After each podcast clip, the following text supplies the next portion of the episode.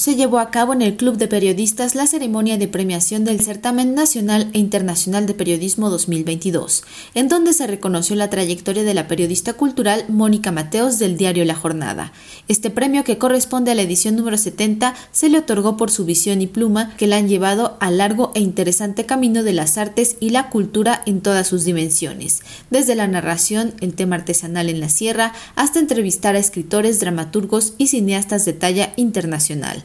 Mateos comentó en entrevista que el reconocimiento es para toda la sección cultural de su diario, cuya labor se rige bajo el lema El periodismo es en equipo o no es. Además, manifestó su profundo agradecimiento a su maestro de la facultad, Fernando Benítez, quien la llevó a descubrir el periodismo en general y en especial el cultural, dejando en ella lecciones como que el periodismo es literatura bajo presión y que el ser periodista es ser un deportista de alto rendimiento. Por ello, debe escribir todos los días, incluso después de un día pesado, porque esa es la manera de tener un entrenamiento.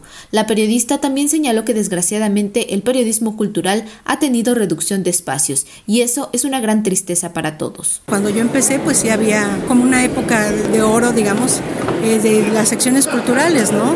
Yo creo que está, quizá yo sí diría que un poquito en crisis porque no tenemos los espacios que debería de ser, ¿no? Nosotros tenemos cuatro páginas diario, hasta los domingos, y las defendemos, pero así tremendo, ¿no? Y ahora precisamente este último año se ha decidido darle más fuerza.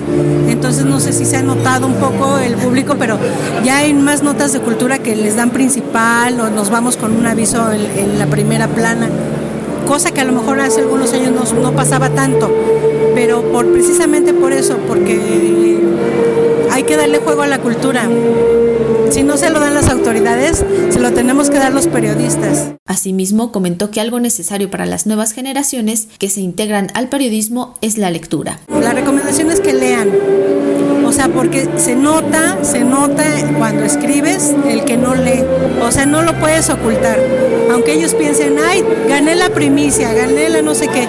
Si tú no tienes una cultura como lector, se te nota a la hora que redactas. Incluso a la hora que redactas un tuit, ahora que, que también muchos piensan que ese es así como el medio, ¿no? Y yo creo que les hace falta leer y empezar a leer a los clásicos, ¿no?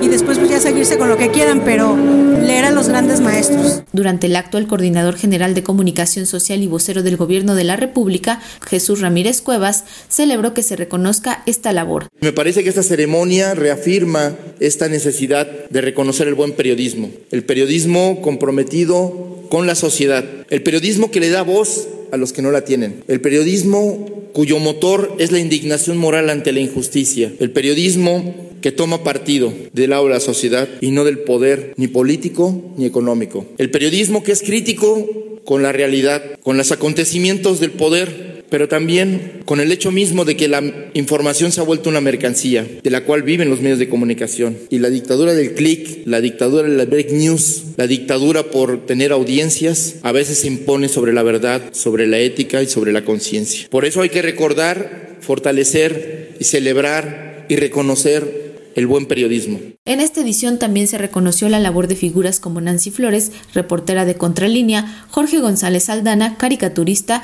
Genaro Villamil, presidente del Sistema Público de Radiodifusión del Estado mexicano, quien recibió el premio en la categoría Innovación en Medios Públicos, así como otros compañeros y colegas. Para Radio Educación, Pani Gutiérrez.